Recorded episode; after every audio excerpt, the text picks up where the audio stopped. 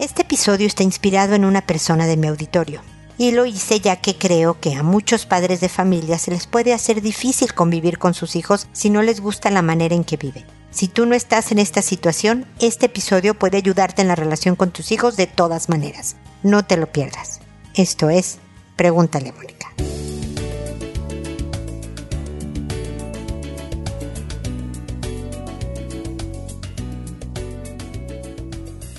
Bienvenidos amigos una vez más a Pregúntale a Mónica. Soy Mónica Bulnes de Lara. Como siempre feliz de encontrarme con ustedes en este espacio que aunque en Chile está haciendo frío, en este momento tiene calor, el espacio y yo.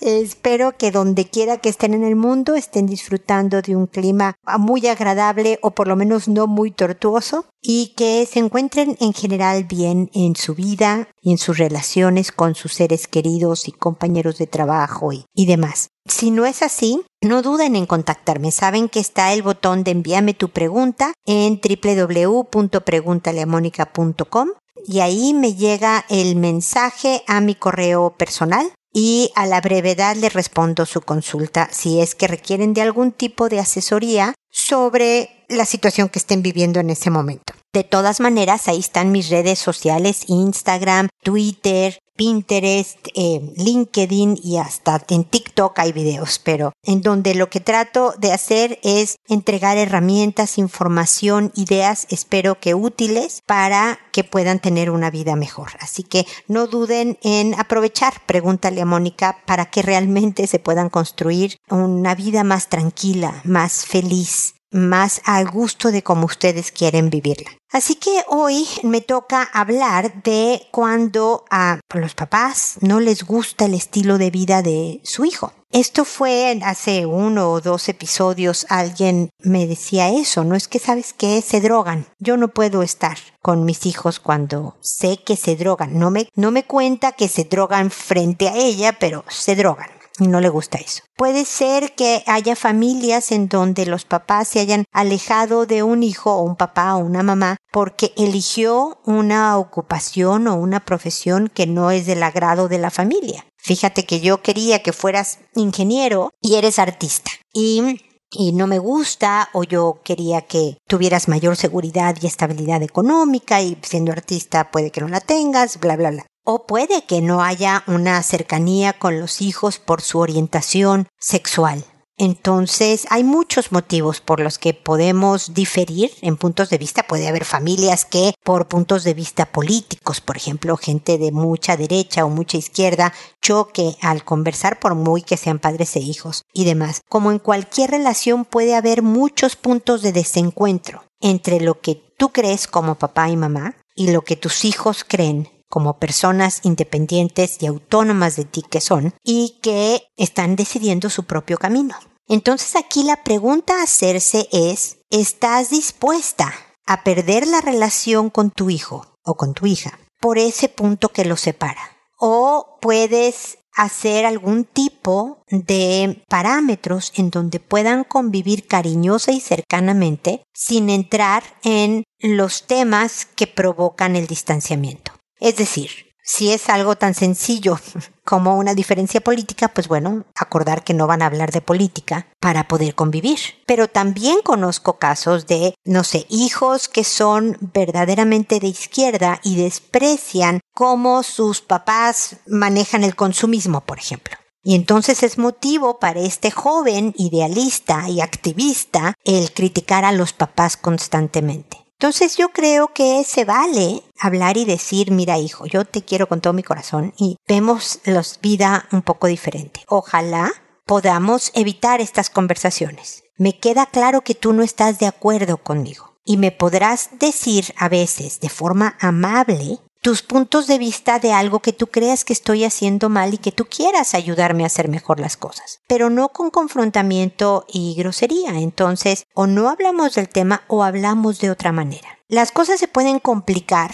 Por ejemplo, cuando alguien sufre de una adicción y le es muy difícil poner parámetros. Hijos, no quiero verte cuando estás drogado. Y pues resulta que el joven tristemente tiene un serio problema de adicción y son pocos los ratos en donde está sobrio Ojalá pudieran encontrar la manera de llegar a un acuerdo de una tradición. Fíjate que los jueves en la tarde o cada dos jueves a tal hora vienes a la casa y entonces el joven pues espero va a hacer el esfuerzo de estar sobrio, de estar limpio en ese rato de los jueves para poder ver a sus papás de una manera mucho más consciente o sin la influencia de los químicos en su organismo. Podría ser, si la adicción está muy fuerte, si la relación está muy dañada, la cosa se va a complicar. Y ahí también me lleva al punto de las diferencias, por ejemplo, por orientación sexual de los hijos. No vas a poder lograr nada más que separarte y terminar la relación si están en malos términos tu hijo y tú.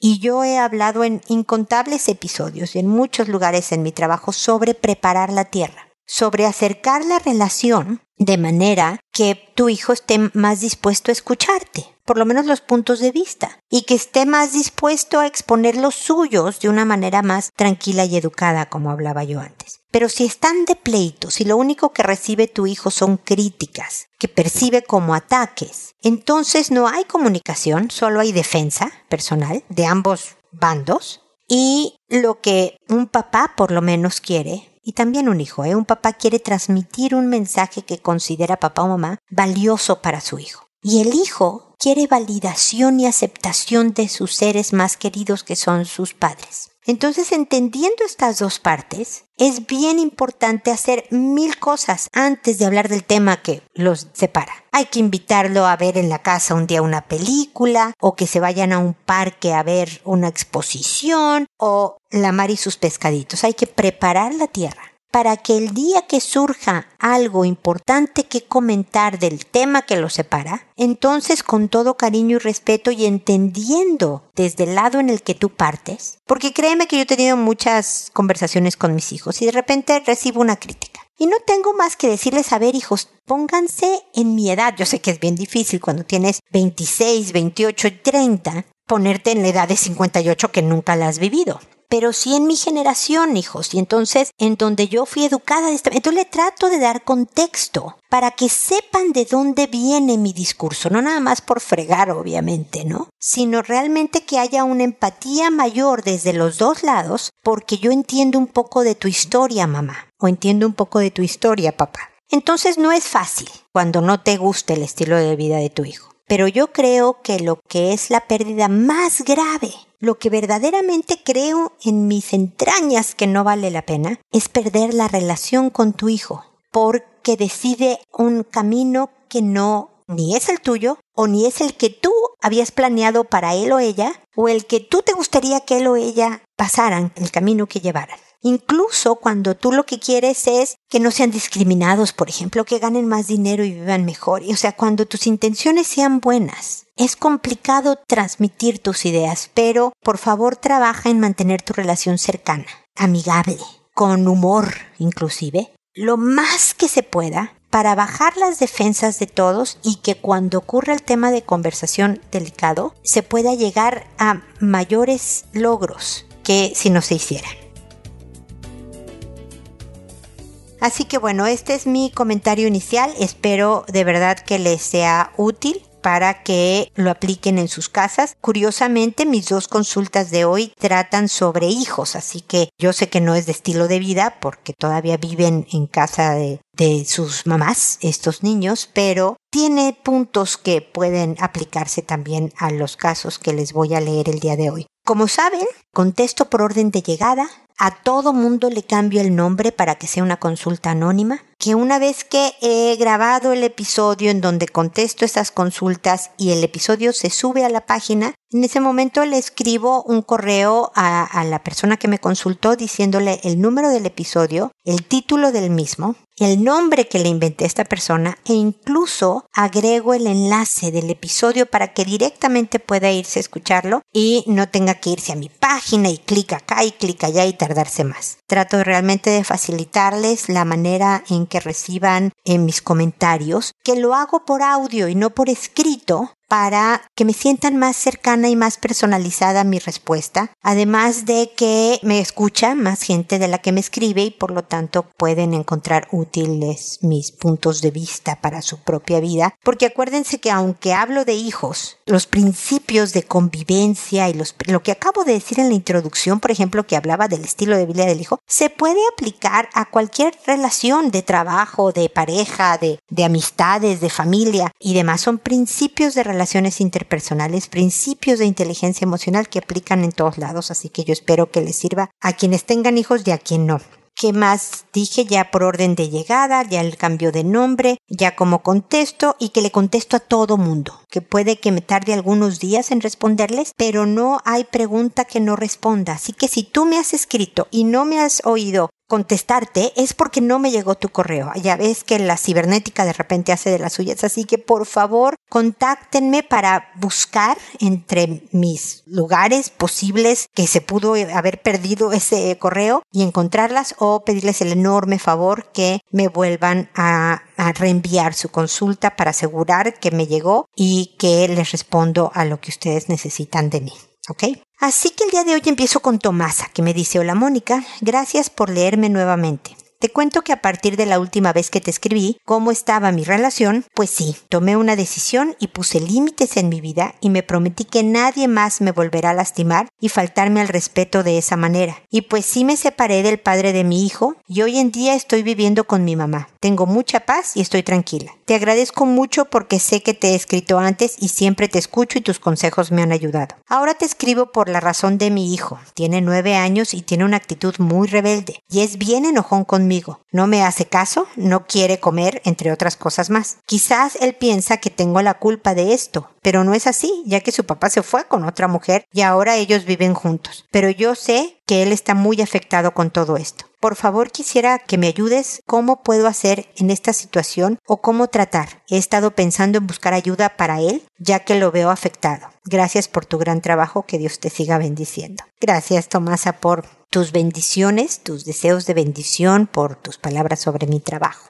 Me parece que si esa es la decisión que tomaste para cuidarte y para tu salud emocional y mental, es decir, separarte, sobre todo después de tamaña infidelidad que me dices que hizo tu pareja, entonces pues con mayor razón, ¿no? Así que fuerza y ánimo para esta nueva etapa de ya estar con tu mamá viviendo con tu hijo, ¿no? Ahora entremos al tema de tu hijo. Tu hijo está en la preadolescencia. Yo sé que apenas tiene nueve añitos, pero está empezando la pubertad, está empezando el camino hacia hacerte adolescente y ya empiezan cambios físicos, a veces no notables por fuera, pero ya empieza su organismo a prepararse hacia la adolescencia, como te digo. Y por lo tanto puede tener cambios de humor, ponerse insoportable, ser contestón, es decir, una parte de lo que le pasa a tu hijo es que tiene nueve años.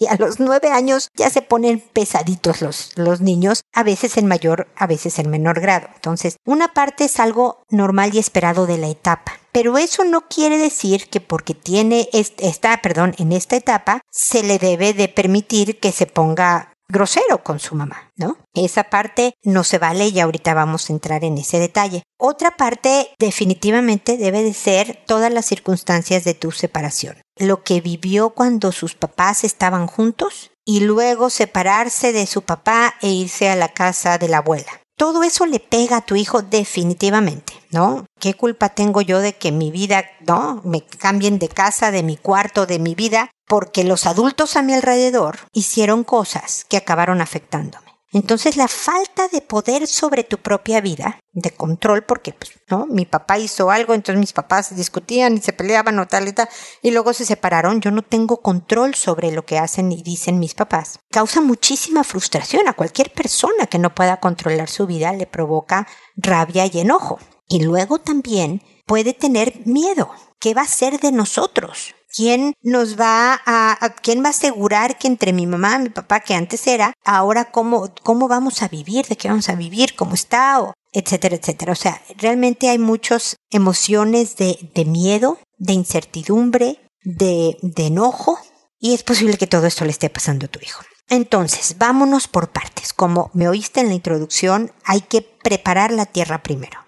Hay que acercar la relación con el hijo que yo espero que haya momentos de buena onda, pero cuando está en una etapa difícil, rebelde y enojona, muchas veces, y esto, miren, voy a aprovechar porque creo que las respuestas son para mis dos mamás de este episodio. Vitorina me dice, mi hijo mayor de 17 años no quiere estudiar, solo jugar Free Fair, amanece todos los días. Me contesta, mi hijo menor de 13 años, muy contestón y falta de respeto. Entonces, como ven, son problemas de conducta que pues ahorita está viviendo Tomás a partir de la pubertad, pero Vitorina ya tiene a dos adolescentes en casa, entonces la cosa también se pone intensa. Pero lo primero, el primer paso, señoras, Tomasa y Vitorina, es preparar la tierra es no siempre tener interacciones de regaño, que me imagino que no es así, ¿no? Que no te la pasas diciéndole que no, llamándole la atención, quejándote con tu hijo de mira cómo me contestas después de que yo hago y deshice.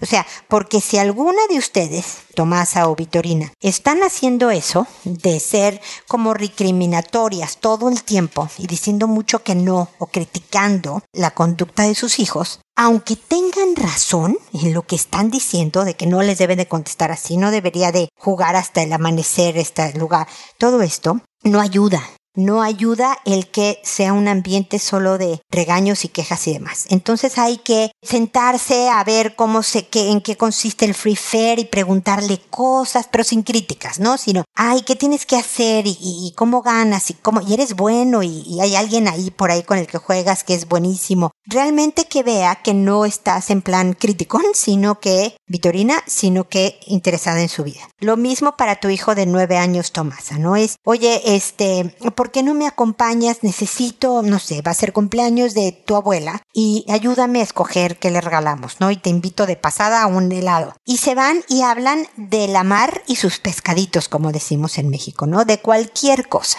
de qué calor está haciendo, de que qué frío, qué chistoso que a tu abuela le guste tanto los suéteres, entonces hay que regalarle otro suéter para su colección, o que viste una película y te pareció muy simpática o no te gustó nada, eh, etcétera. O sea, convivencias sin ningún tema sobre su formación y sobre las formas en las que se están expresando. Para que después de un par de semanas se sienten con ellos y les, y les digan, a ver, hijito, por ejemplo, voy a ir con Tomás, decirle a tu hijo, entiendo por lo que estás pasando. Me imagino que si se separan tus papás y que tú no tienes ni vela en el entierro de los motivos por los que se separaron y todo eso, y te cambia toda tu vida, de hecho, ahora te vas a vivir con la abuela y todo eso, te enojes y te preocupes y te frustres Entiendo que estés molesto. No le digas, no creas que es mi culpa, es porque tu papá. No, no, no, no hables de culpas. Aquí entiendo cómo te sientes tú. Porque además si le recordamos al niño que su papá prefirió irse con otra mujer y tampoco le va a ayudar en sus emociones y en sentirse mejor, ¿no? Pero decirle yo también me enojaría si eso me pasara a mí.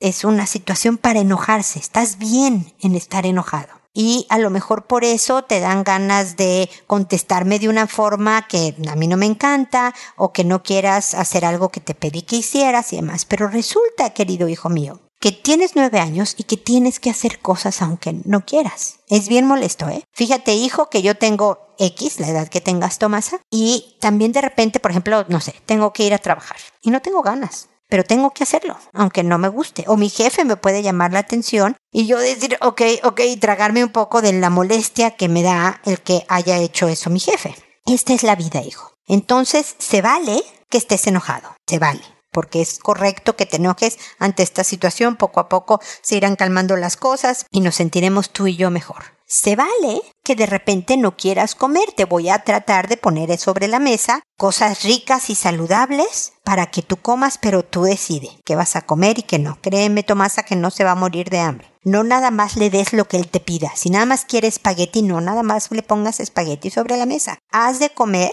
lo que harías de comer, o tú o tu mamá o quien sea que lo prepare, lo que comerían normalmente cualquier familia que yo espero que sea saludable. Si come o no come, va a ser es tu decisión, hijo. No te voy a obligar. Ahora, si te, ah, termino llevándote al doctor, que tengas que tener, inyectarte vitaminas, también va a ser tu decisión. Obviamente no puedo dejar que te empieces a enfermar porque tienes anemia, pero tú decides. Yo espero que puedas ir comiendo de, de todo un poco lo que se te antoje y demás. Voy a dejar el tema de la comida en paz. Pero lo que no se vale, hijo mío, es que seas grosero conmigo. Así que si te digo, no sé, tiende tu cama, va a ser bien molesto de, ay, qué horror, mi mamá, que, pero puedes tener cara seria y contestarme seco y decirme, sí, mamá, pero tiendes tu cama, mi amor. Porque todo lo que hacemos aquí, tú y yo y la abuela, es para que todos estemos mejor y necesitamos saber que se cuenta con cada uno de nosotros para lo que tenemos que hacer. ¿Tienes dudas? ¿Tienes quejas? ¿Tienes comentarios que hacer, hijo mío? Te escucho. Y otra vez que platiques con él, Tomasa, otra vez vuelves a, ay, qué buena estuvo esta película, ay, qué calor hizo el día de hoy, a hablar de cualquier otro tema. De manera que poco a poco le vas poniendo el rayado de cancha, como dicen aquí en Chile, que me encanta esa frase, ¿no? O sea, las reglas del juego de qué es vivir en la casa, pero siempre en un ambiente de comprensión y de cariñosa firmeza. Es decir, con mucho amor. Le dices, entiendo lo que te está pasando, pero fíjate que hasta aquí, ¿no? Esto puedes hacer, esto no puedes hacer. Esto no se va a solucionar del día, de la noche a la mañana, Tomasa o Vitorina. Esto va a tomar tiempo, así que necesito que sean un poco más pacientes para que empiecen a ver poco a poco resultados. Les recomiendo también que escuchen los episodios que hay de Pregúntale a Mónica. Están todos ahí gratuitamente en la página, está desde el 1, en donde, como dije al principio, hablo a veces directamente de educación de hijos, a veces en la introducción, a veces en las respuestas a los papás, pero también hay veces que solo hablo de relaciones interpersonales con cualquier otra persona, pero son principios que les pueden ayudar a manejar también lo que pase en su casa. Ahora, Vitorina, tú tienes hijos más grandes y aunque la estrategia finalmente es la misma, comprensión, cariñosa firmeza, etc., tus hijos tienen más años de un estilo de vida. Es decir, si hasta ahorita, o sea, un hijo no deja de estudiar y no y se pone contestón y rebelde a ratos, pero ya cuando es un patrón de conducta puede ser que se hayan hecho dinámicas en la familia que no son tan sanas y que acaban haciendo que los hijos crean que pueden hacer este tipo de cosas porque al final hay discusiones, pero no pasa nada, ¿no? Mi mamá me gritonea un rato, yo le contesto que qué horror y que falta de respeto, pero aquí sigo jugando Free Fair o siendo contestón el de 13 años y sigo haciéndolo. Entonces lo mismo. Tienes convivencias con tus hijos que nada tiene que ver en cómo te contestan las faltas de respeto y que si el hombre no está estudiando. Pura convivencia de cercanía, de preparación de tierra para luego decirles un poco lo mismo. Yo entiendo que es súper divertido, pero ¿sabes por qué puedes jugar? ¿Y sabes por qué ahorita puedes darte el lujo de no estudiar? Porque tienes comida, techo y todo asegurado, hijo. Y eso se logra, tener techo y comida y todo eso, por estudios y por hacer esfuerzos de no hacer siempre lo que uno quiere. Yo entiendo que quieras jugar, hijo, créeme que yo quisiera jugar jueguitos en mi celular todo el santo día y no ir a trabajar o no, pero la vida real no es eso. Entonces, ¿qué, ¿qué acuerdo podemos llegar y tú y yo, por ejemplo el de 17 años, de tal manera que haya juego, pero también haya estudios, por ejemplo? que estés de mal humor porque te recordé que tenías que estudiar y ya dejar de jugar, pero no eres grosero. ¿Qué acuerdos podemos llegar a hacer? Porque los privilegios que se tienen en la vida, y eso es después de varias convivencias sociales, como digo, Vitorina, ¿eh? Porque va a llegar un punto en que le digas a tu hijo, a ver, jugar Free Fair es un privilegio. Y lo puedes hacer porque, no sé, tienes celular o tienes computadora. Los privilegios se ganan. O sea, tener un sueldo es un privilegio, pero es porque trabajo. Si yo no trabajo, me van a dejar de pagar el sueldo, voy a perder mi trabajo. Entonces, hijo, si algún día yo te quito la posibilidad de jugar Free Fire, va a ser porque tú lo decidiste porque tú no estás haciendo las cosas como en la vida real que se deben de hacer para ganarse el privilegio de jugar Free Fire. Pero esto lo tienes que decir, Vitorina, en el tono más tranquilo, amable, comprensivo. Es bien difícil porque los niños de 17 y los de 13 años saben qué botones oprimir para sacarte de quicio y que los quieras, ¿no? Porque yo ya estuve ahí. Mis hijos son bastante más grandes que los tuyos, pero tuvieron 17 y 13 en algún momento. Entonces lo mismo, es comprensión. Yo entiendo, hijo de 13 años, que si te digo saca la basura, es de flojera. A mí también, sacar basura, guacala, de actividad que flojera. Pero somos un equipo. Entonces, para que yo haga A, tú tienes que hacer B. Entonces, si te pone de mal a sacar la basura, te entiendo. Dime, ay mamá, qué flojera, y para que yo te diga, sí, hijito, tienes toda la razón. Y con cara de flojera saques la basura. No hay problema con eso, hijo mío. Pero sacas la basura y no me contestas grosero. Porque entonces los privilegios van a verse afectados por su decisión, queridos hijos de 17 y de 13, no la mía. Yo quiero que sigan teniendo todos los privilegios de los que gozan, pero sí va a depender de ustedes que sigan pudiéndolos disfrutar. Esto solo se puede hacer, Vitorina y Tomasa, si estás dispuesta a cumplir lo que estás diciendo. Si estás dispuesta a ser firme y a lo mejor un día quitarle la posibilidad de jugar Free Fire, a caer gorda, pero sobre todo a seguir trabajando en preparar la tierra, ¿no? Porque a veces es más cómodo seguir discutiendo, pero no solucionas nada y tus hijos no aprenden nada y entonces si no estudia de qué va a vivir y entonces lo vas a tener que mantener hasta sus 97 años. Entonces hay precios que tú también vas a pagar como mamá por tomar cartas en el asunto serios, formales, para arreglar esto que pasa con tus hijos. Pero tiene que ser, tiene, ahí sí, tiene que ser en un ambiente de tranquilidad, de comprensión en la etapa, de mucho cariño. Decirle, es que mamá, ¿por qué no me dejas jugar? Ya lo sé, hijo, lo entiendo perfecto. Entiendo que no te estoy cayendo nada bien en este momento. Lamento muchísimo que te haga repelar, pero esto lo hablamos, viejo, y entonces estas son las consecuencias. ¿No? Es decir, comprendes todo, pero sigues firme. Le dices mi amor y lo hablas con todo tranquilidad y cariño, pero sigues firme. Eso no se logra a la primera. Es ensayo y error porque tú vas a cambiar la estrategia educativa, Vitorina, y eso les cuesta a todos. Entonces, con tiempo y un ganchito, también decimos en México, se van logrando las cosas. Espero que mis ideas y lo que digo les sean a las dos de utilidad. Desde luego, vuélvanme a escribir si hay algún tipo de, de opinión, idea que quieran pelotear adicional, si quieren que las siga acompañando en este proceso, porque les digo que no es de una, de una plática. Ya, mira, mis hijos empezaron a estudiar. No, esto toma tiempo y esfuerzo. Espero que no dinero, como dicen por ahí. Así que espero que sigamos en contacto y que me escriban cuantas veces quieran. Y amigos, espero que nos volvamos a encontrar en un episodio más de Pregúntale a Mónica. Y siempre decidan ser amables. Hasta pronto.